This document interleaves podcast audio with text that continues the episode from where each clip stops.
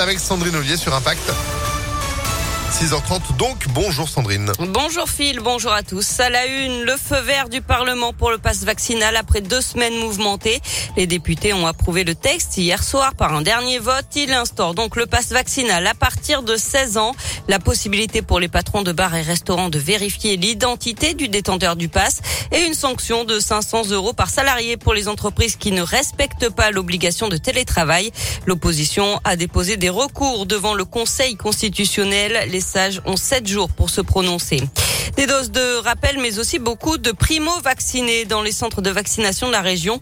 Les autorités sanitaires observent une arrivée importante de personnes venant pour une première injection, alors que les désactivations de passes sanitaires ont repris depuis euh, samedi pour toutes les personnes de plus de 18 ans qui n'ont pas réalisé leur rappel dans les temps. Certains démarrent tout juste leur schéma vaccinal. C'est en tout cas ce que souligne le professeur Jacques Caton. Il a pu échanger avec le premier ministre Jean Castex lors de sa venue au centre de vaccination de Expo près de Lyon vendredi. Je suis assez surpris. D'abord, on essaye de ne pas les choquer. On ne va pas les agresser quand ils arrivent en leur disant pourquoi vous arrivez maintenant. Et surtout, c'est la peur qui domine souvent. Donc on voit des jeunes femmes qui avaient une grossesse, qui avaient peur pour le fœtus. On leur a expliqué que c'est l'inverse. Alors ça, c'est en train de se corriger. Et euh, c'est des gens qui avaient peur, qui étaient inquiets et qui maintenant, vu la propagation, plus la propagation du virus, les amènent à se faire vacciner aujourd'hui, euh, à venir pour la première fois.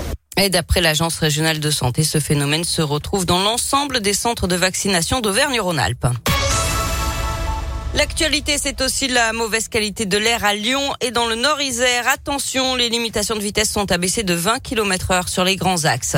La gare de Lyon-Pardieu, évacuée hier en début de soirée, c'est à cause d'un colis suspect. Une équipe de déminage a été appelée sur place vers 19h. L'intervention aura duré 45 minutes avec forcément un impact sur le trafic ferroviaire. Finalement, il s'agissait simplement d'une valise oubliée. Et puis un appel à témoins lancé par la police après l'accident mortel sur l'A42 vendredi midi. Il a eu lieu à Miribel, à la frontière entre le Rhône et l'Ain. Collision en chaîne entre cinq voitures et deux poids lourds. Un homme de 48 ans a perdu la vie. Euh, trois autres personnes ont été blessées dans le choc. Si vous avez des infos, vous pouvez contacter la CRS autoroutière. La 42 avait été euh, fermée pendant quatre heures dans le sens Lyon-Genève. On passe au sport avec euh, du foot et l'OL qui a renoué avec la victoire à 3 1 à 0 hier soir au classement.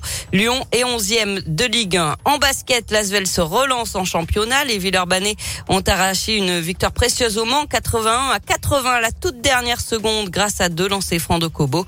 L'Asvel revient à la quatrième place d'un classement rendu très ouvert par les défaites de Boulogne-le-Valois, Monaco et Bourg-en-Bresse. Enfin du tennis, c'est le début de l'Open d'Australie sans Djokovic, on le rappelle envoyé chez lui car non vacciné. Qualification cette nuit de Gaël Monfils et de Benjamin Bonzi. Manarino est sur les cours. On suivra tout à l'heure le match 100% français. Pouille, Moutet. Chez les filles, c'est mal parti avec les éliminations tout à l'heure de Mladedovic et de Fiona Ferro. Ah bah c'est noté. Merci beaucoup Sandrine pour l'info qui continue sur impactfm.fr.